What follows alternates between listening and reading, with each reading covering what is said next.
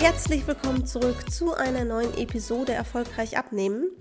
Und heute geht es um das Thema Stoffwechsel.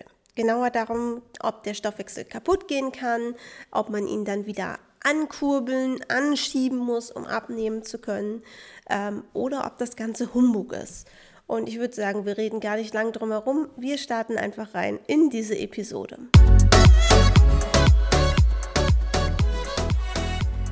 Der Stoffwechsel. Kann er kaputt gehen? Kann er runterfahren? Ja oder nein? Ich sag mal, wer sich auf dem Abnehmmarkt so ein bisschen bewegt und vielleicht sich schon viel durchgelesen hat, weil man eben ein paar Kilos verlieren möchte, der stolpert wahrscheinlich an jeder zweiten Ecke über irgendwelche äh, wahlweise Supplements, ähm, irgendwelche Stoffwechselkuren oder einfach irgendwelche Ernährungsberater oder solche, die es angeblich sind, ähm, die darüber was erzählen, dass man den Stoffwechsel wieder ankurbeln muss. Und wenn ihr diesen Podcast schon ein bisschen länger hört, dann ist euch wahrscheinlich aufgefallen, dass ich sowas noch nie erzählt habe. Und das hat auch einen Grund, das ist nämlich absoluter Bullshit. Sorry für die harten Worte. Der Stoffwechsel kann nicht kaputt gehen. Alles, was der Körper an Optimierungen macht aufgrund von früheren Diäten, was frühere Diäten an Einfluss haben, dazu komme ich später in dieser Episode, ist wieder reversibel. Das heißt, der Stoffwechsel kann nicht kaputt gehen und selbst auch das, was er quasi einsparen kann in Zeiten von zu wenig Essen, sind maximal 10 Prozent das ist nicht nennenswert. Dein Stoffwechsel ist nicht das Problem, wenn du nicht abnehmen kannst. Und sobald du genug wieder isst, gehen auch diese Prozent wieder, 10 Prozent wieder drauf. Das heißt, so hart es klingt, dieser ganze große Markt mit, äh, auch Detox gehört da rein, genauso viel Blödsinn, ähm, Stoffwechsel ankurbeln, ganz schlimm Stoffwechselkuren, die einfach nur auf ein riesiges Defizit und worst case auch noch auf ein paar HCG-Hormone setzen. Ähm, alles an diese Superfoods musst du essen, um deinen Stoffwechsel anzukurbeln. Seien es scharfe Sachen, seien es Koffein, tralala, alles Blödsinn. Kein Lebensmittel und keine Diät kann dafür sorgen, dass dein Stoffwechsel mehr als die 100%, die dein Stoffwechsel von Natur eben hat, ähm, erreichen kann. So, und wenn diese 10 Prozent, die maximal in Zeiten von wirklich Hungern ja, eingespart werden, ähm, einfach so wieder draufkommen, macht es auch keinen Sinn, das irgendwie zu versuchen. Das heißt, hinter dem Deckmantel von Stoffwechsel ankurbeln verstecken sich einfach jede Menge unnütze Dinge. Ich kann es nicht anders sagen. Klar könnt ihr gerne Chilis essen, ihr könnt gerne Koffein trinken, alles gut. Ihr werdet vielleicht auch eine Durchblutungsfördernde oder sehr wahrscheinlich eine durchblutungsfördernde Wirkung bemerken. Ihr werdet merken, dass ihr vielleicht wacher seid, ihr werdet merken, dass euch warm wird und es ist alles fein. Aber das heißt nicht, dass euer Stoffwechsel an sich irgendwie gepusht wird. Und schon gar nicht wird davon, dass sie eben irgendwie mit einer Stoffwechselkur bei 500 Kalorien und irgendwelchen Globulis und Hormonen ähm, künstlich das Hungergefühl unterdrückt wird, schon gar nicht wird davon der Stoffwechsel irgendwie verbessert. Im Gegenteil. Da nehmt ihr nur psychisch und körperlich Schaden von. Ähm, auch da tatsächlich, der Stoffwechsel wird weder gepusht und er kann auch nicht kaputt gehen. Es passieren aber andere Dinge im Körper, genau wie bei jeder schlechten Diät, gerade bei Crash-Diäten. Das heißt, immer wenn euch jemand was davon erzählt, dass ihr den Stoffwechsel pushen könnt, dürft ihr gerne abnicken, weil da verbirgt sich einfach nur Blödsinn hinter. Es gibt keine wissenschaftlich und medizinisch nachweisbaren Möglichkeiten, dass der Stoffwechsel kaputt geht oder dass man ihn ankurbeln könnte. Weil ich glaube, was ganz häufig auch dahinter steckt, ist, dass Leute denken, hey, mein Stoffwechsel ist gar nicht so schlecht. Aber vielleicht kann ich mir einen Vorteil verschaffen, dass mein Stoffwechsel besser läuft als bei anderen Menschen. Oder was mein natürliches Limit angeht, dass ich darüber hinwegkomme und dass ich dann vielleicht statt 100% 130% Stoffwechselrate habe oder wie auch immer man sich das dann vorstellt. Und das funktioniert nicht. Was aber vielleicht auch häufig gemeint ist, mit der Stoffwechsel ist kaputt, was halt nachweislich nicht geht, sind die Folgewirkungen von früheren Diäten, von schlechten Diäten. Fast alle Diäten hinterlassen Spuren, körperlich und psychisch. Äh, Crash-Diäten ganz besonders, aber auch andere Diäten, die einfach monoton sind oder durch die man sich durchquält, quält, hinterlassen Spuren. Und die können uns tatsächlich bei der Abnahme beeinflussen und tun das sogar sehr, sehr häufig. Und darüber wollen wir jetzt mal eingehen. Wie gesagt, hat nichts mit dem Stoffwechsel zu tun. Ich komme hinterher tatsächlich auch noch auf zwei Punkte zu sprechen, wo man jetzt vielleicht von einem eingeschränkten Stoffwechsel sprechen könnte. Ähm, aber wie gesagt, das zum Ende und die sind beide behebbar. Das sei auch dazu gesagt. Ohne irgendwas anzukurbeln. Was sind die Folge von früheren Diäten? Je mehr Diäten man gemacht hat, übrigens, desto schlechter ist es. Ähm, zum einen sind es Mindset-Blockaden.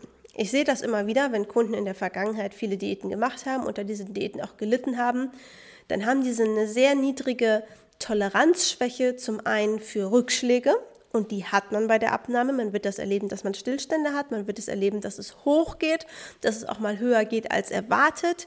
Es wird passieren, dass äh, man irgendwo die Kontrolle verliert und daraus halt lernen muss. Und je mehr Diät man schon gemacht hat, desto unentspannter sind gerade die Frauen. Also die Männer bringen sowieso weniger Mindset-Probleme mit ins Coaching, meistens. Aber die haben auch nicht so viele Diäten gemacht. Die meisten Männer, die hier hinkommen, haben über Jahre und Jahrzehnte zugenommen, haben noch nie abgenommen, haben gesagt, ich weiß gar nicht, wo ich anfangen soll, ich brauche jemanden, der mir hilft. Bei uns Frauen ist es halt meistens anders. Ähm, das heißt, da ist es dann schon so, wenn irgendetwas, das kann ein Lebensmittel sein, in einem völlig anderen Kontext, dass man früher sich zum Beispiel reinwürgen musste, wenn man das auf einmal wieder isst, kann es sein, dass man einfach totale Flashbacks hat, totalen Stress schiebt, einfach von dieser Zeit, dass man auf einmal Hunger hat, obwohl man sagt, eigentlich müsste ich körperlich satt sein, einfach weil der Körper sagt, scheiße, das erinnert uns wieder daran. Ne? Das heißt, Mindset-Blockaden kommen eine ganze, ganze Menge. Natürlich kommen dazu auch emotionales Essen, meistens auch an Diäten gekoppelt, ja. Wenn ich, äh, äh, wenn ich mir Essen untersage und möglichst wenig essen will und dann ist mir langweilig, ist die Wahrscheinlichkeit relativ groß, dass äh, Langeweile-Essen auftritt. Oder äh, wenn ich dann traurig bin, dass ich sage, ich bin jetzt so traurig, jetzt muss ich aber was essen. Schwupps haben wir Essen bei Traurigkeit etabliert. Oder ganz schlimm, Belohnungsessen. Kommt so gut wie immer von Diäten oder aus der Kindheit. Diese beiden Varianten gibt es da. Das heißt, auch emotionales Essen entsteht wahlweise durch Prägung in der Kindheit, zum Beispiel Eltern mit Essen belohnt, oder durch Diätphasen. Und noch ein weiteres Mindset-Problem, zum Beispiel, wenn man bei Diäten früher immer nicht unter Gewicht XY gekommen ist. Und da macht man eine Ernährungsumstellung, das sehen wir bei unseren Kunden auch immer wieder. Und man kommt in den Bereich dieser für einen selbst vom Kopf her magischen Linie, die man nie geknackt hat. Ihr glaubt nicht, wie häufig wir das sehen, dass Kunden vorher einfach problemlos abgenommen haben und an dem Punkt geht es immer wieder hoch, weil der Kopf sagt, wir haben ja festgelegt, diesen Glaubenssatz, man kommt da nicht drunter, das kann jetzt auch nicht wahr sein. Ich habe es schon so häufig gesehen. Und wenn man da nicht mit jemandem zusammenarbeitet, der wirklich mit analytischen Fragen es schafft, diese Glaubenssätze, diese Mindset-Blockaden aufzulösen, dann kommt man da nicht drüber. Es werden immer Dinge in Anführungsstrichen passieren, die dafür sorgen, dass das Gewicht nicht weiter runtergeht. Und man selber wird denken, ich kann ja gar nichts dafür, obwohl man die Sachen unbewusst selbst so gesteuert hat, dass sie passieren. Ne, deswegen haben wir zum Beispiel meinen Mann Julian inzwischen mit dem Team, der war immer schon sehr begabt darin, Mindset-Blockaden aufzulösen. Hat mir bei meiner Abnahme schon sehr geholfen. Damals wusste ich gar nicht, dass das, dass das Mindset quasi ist. Ich dachte mir immer nur, warum sieht eigentlich die Situation immer so klar und in meinem Kopf ist es so wirr und warum hat er so wenig Probleme und ich so viele? Äh, und genau das ist es. Und jetzt profitieren auch unsere Kunden davon. Eine zweite Folge frühere Diäten sind Setpoints. Die Setpoint-Theorie wurde von einem Arzt irgendwann mal aufgestellt. Fragt mich nicht mehr von wem, ihr könnt es gerne googeln. Es ist einfach schon lange her, dass ich das gelesen habe. Und ähm, ich kann sagen, aus der Erfahrung, die ich habe, ja, die stimmt, diese Theorie. Theorie heißt ja immer, es ist noch nicht wissenschaftlich belegt worden. Aber nach so vielen hunderten Kunden kann ich sagen, sehr viele haben Setpoints. Was ist ein Setpoint? Ein Setpoint ist ein Punkt, an dem das Gewicht nicht ohne weiteres runtergeht. Ja, das heißt, die Ernährungsweise, die man bis da gemacht hat und die funktioniert hat, funktioniert plötzlich nicht mehr, obwohl man nichts verändert hat oder nur positive Veränderungen eingeführt hat. Und man kann sich nicht erklären, warum das passiert. Längst nicht immer, wenn das Gewicht stagniert, ist es ein Setpoint. Dafür gibt es Anzeichen, die sehe ich. Ich analyse, also wenn es im Raum steht, hm, könnte es ein Setpoint sein, analysiere ich den Verlauf der Kundin, ich stelle ihnen entsprechende Fragen, um herauszufinden, ist es wahrscheinlich so ein Setpoint oder ist es keiner. Häufig gibt es Setpoints, wenn man das Gewicht in der Vergangenheit sehr lange an diesem Punkt gehalten hat. Das kann man sich auch zunutze machen, wenn man fertig ist mit der Abnahme und das, das fertige Gewicht quasi, das Endresultat, möglichst lange hält. Wird sich da meistens auch ein Setpoint bilden und man wird merken, es fällt mir immer leichter, dieses Gewicht zu halten, die Schwankungen werden immer geringer. Es hat nicht jeder Setpoints. Es hat ja auch nicht jeder Unmengen Diäten gemacht. Und manche haben auch auf dem Punkt XY ihr Gewicht irre lange gehalten und bei uns im Coaching, schwupp, sind sie da einfach drüber. Aber bei sehr vielen Frauen sehe ich das und da kommt man nicht ohne weiteres drüber.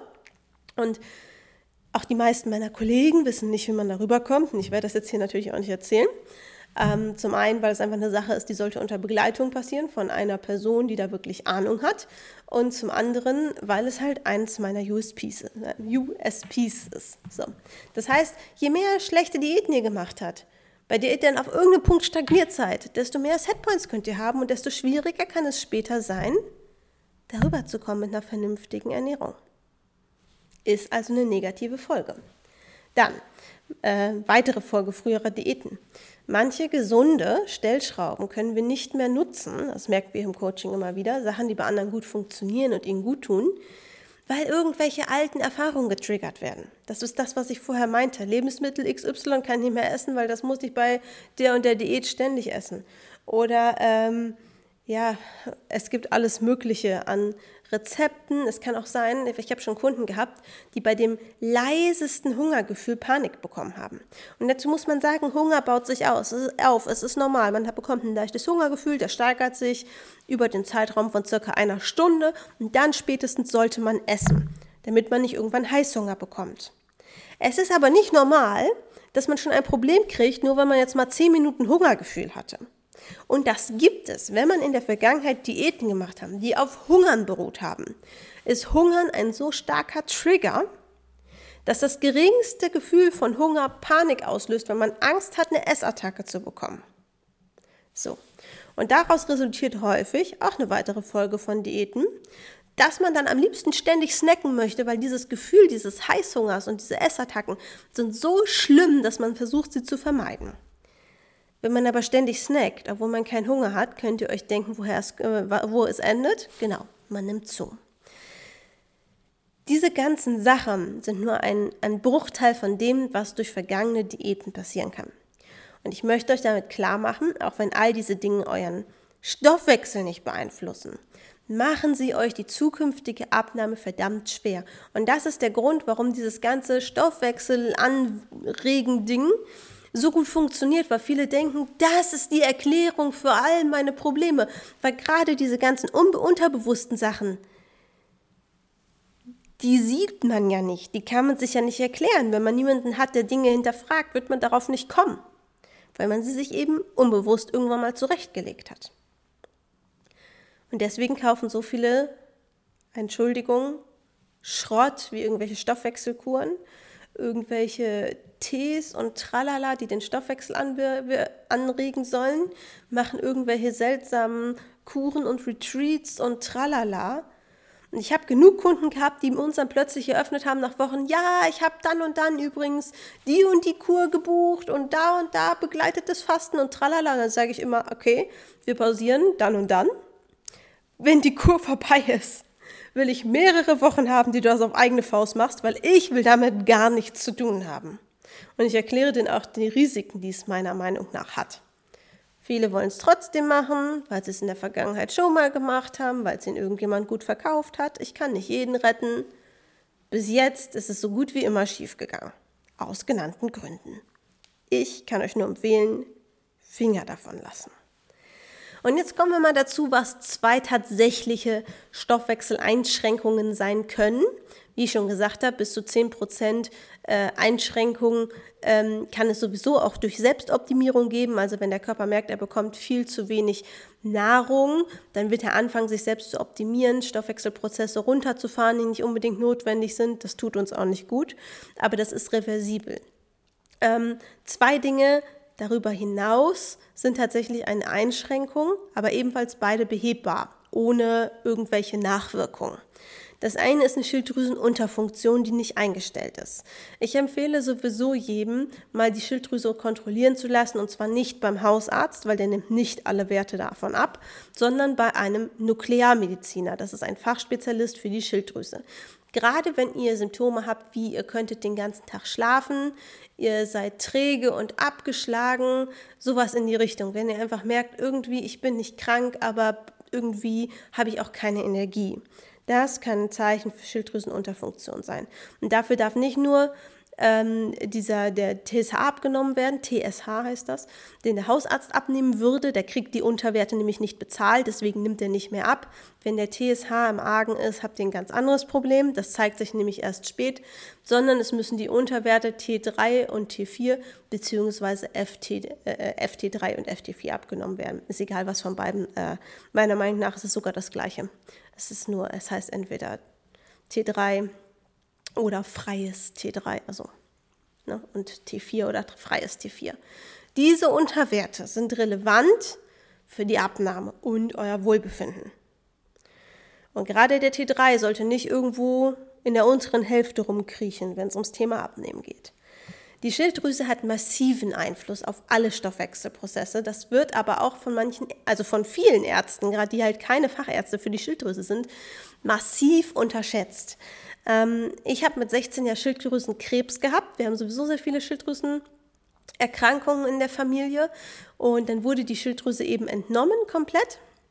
Und ähm, vier Wochen nach der OP sollte ich eben eine Strahlentherapie machen und in diesen vier Wochen durfte ich keine künstlichen Schilddrüsenhormone, also die Schilddrüsentabletten, nehmen, ähm, weil es wirklich darum geht, dann auch bei Szintigraphie und so zu sehen, ob irgendwo noch irgendwelche Schilddrüsenzellen sind und bla bla bla. So. Und in diesen vier Wochen, wo meine Schilddrüse wirklich auf Null runtergefallen ist, weil der Körper keine restlichen Hormone mehr hatte, ging es mir so dreckig wie in meinem ganzen Leben nicht mehr. Um mal zu veranschaulichen, was für einen drastischen Einfluss die Schilddrüse hat. Ich konnte nicht mehr alleine die Treppe hochgehen. Wir haben damals in einem Reihenhaus gewohnt. Das heißt, wir hatten zwei Treppen. Ich konnte nicht mehr hochgehen. Es musste immer jemand hinter mir gehen, damit ich nicht rückwärts die Treppe runterfalle, weil ich keine Kraft mehr hatte. Ich musste zwischendurch sogar Pausen machen. Es war gruselig. Ich habe quasi den ganzen Tag im Bett gelesen, äh, gelegen. Schon auf die Toilette zu gehen war äh, fürchterlich schwierig. Ich habe fast keine Lebensmittel mehr vertragen, weil ich dann fürchterliche Magenschmerzen bekommen habe. Die Lebensqualität war nicht mehr vorhanden. Natürlich wird das niemand so schlimm haben, wenn er noch eine Schilddrüse hat, weil die, wenn auch gemindert, produziert ja immer noch Hormone. Aber als schleichender Prozess geht es einem halt immer schlechter, weil der Körper seine Stoffwechselprozesse nicht mehr richtig ausführen kann. Und deswegen kann ich nur empfehlen, weil Schilddrüsenunterfunktion äh, oder Schilddrüsenerkrankungen sind inzwischen massiv verbreitet. Das ist einfach eine Volkskrankheit. Ähm, ernährungsbedingt, umweltbedingt, egal. Gibt es verschiedene Theorien zu, wissen manche Ärzte auch nicht so genau, wird immer noch dran geforscht.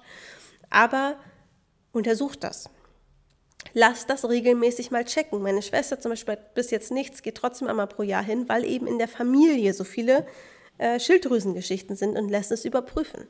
Und ganz wichtig ist, dass wenn da was entdeckt wird, dass es eingestellt wird und zwar so lange, bis es dem Patienten gut geht. Es gibt immer noch Ärzte, auch Fachärzte, die behandeln nur Blutwerte. Ärzte, die sich wirklich weitergebildet haben in dem Bereich, so habe ich schon mehrere erlebt, sagen, wir behandeln keine Blutwerte, wir behandeln Menschen. Das heißt, wir dosieren schrittweise immer weiter, bis die Person ein normales Energielevel und eine normale Lebensqualität hat. Das bedeutet auch gegebenenfalls den Arzt zu wechseln, wenn jemand sagt, das ist ja aber im Normalbereich, das kann nicht sein. Wenn es euch schlecht geht und ihr bekommt schon Schilddrüsenmedikamente, dann ist die Dosierung für euch persönlich wahrscheinlich noch nicht die richtige. Dafür gibt es auch einen Referenzrahmen, in dem man dann gucken kann, wo in diesem Bereich es euch gut geht. So, das zweite Problem, was tatsächlich zu einer Stoffwechseleinschränkung in Anführungsstrichen führen kann, sind massive Schlafstörungen. Das ist nicht der Stoffwechsel an sich, das ist eher ein hormonelles Problem, aber der Übergang von Stoffwechsel und Hormonen ist ja für die meisten irgendwie fließend. Man kann nicht so genau sagen, woher, wo, wo fängt es an, wo hört es auf, deswegen habe ich das mit aufgenommen. Ähm, wenn ihr massive Schlafstörungen habt oder vielleicht einfach generell sehr, sehr wenig schlaft und am besten auch noch Stress dazu habt, im Schlaf wird Cortisol abgebaut, das ist das Stresshormon. Wenn ihr nicht richtig schlafen könnt, wird Cortisol nicht mehr abgebaut oder nur noch unzureichend und der Körper hat einfach komplett andere Probleme um abzun als abzunehmen. Weil so viel Cortisol im Körper ist alles andere als gesund. So viel Stress zu haben ist alles andere als gesund. Der Körper stellt einfach auf Notbetrieb. Die einzige relevante Geschichte für den Körper ist dann Überleben. Und dann ist Abnehmen einfach scheißegal. So, abgesehen davon wird noch darüber diskutiert, wissenschaftlich, ob Cortisol die Fettverbrennung äh, blockiert, meiner Erfahrung nach, wenn ich mir so Stressstillstände angucke, würde ich sagen, ja, weil auch wenn der Stress vorbei ist, geht es nicht schlagartig runter. Zusätzlich dazu sorgt Cortisol aber auf jeden Fall für Wassereinlagerung. Wie gesagt, ist aber eher ein hormonelles und kein Stoffwechselthema. Lässt sich aber auch beheben, indem man daran arbeitet, mehr zu schlafen, gegebenenfalls auch wenn man die Ursachen kennt, eben sich Hilfe zu holen, damit man wieder besser schlafen kann, denn ansonsten wird man krank. Ich hoffe, ich habe euch ein bisschen Einblick geben können. Und ich hoffe, ihr glaubt jetzt nicht mehr, wenn euch jemand äh, erzählen möchte, dass sein Produkt den Stoffwechsel ankurbelt. Das ist für mich nämlich schon ein richtiger Trigger, weil ich einfach weiß, da kann sich nur Blödsinn hinter verbergen. Und ähm, ja, ich hoffe, äh, es hat euch weitergeholfen. Und wenn jemand sagt, hey, vielleicht sind Deborah und ihr Team genau die richtigen, um mir zu helfen, die mir hier nicht so einen Schwachsinn wie Stoffwechselkuren erzählen, ähm, dann geht gerne auf meine Homepage www.deborahgroneberg.de Schaut euch da um. Wenn es euch anspricht, gerne auf ein kostenloses Erstgespräch bewerben und dann schauen wir, ob wir helfen können. Bis dahin, wir hören uns nächste Woche. Eure Deborah.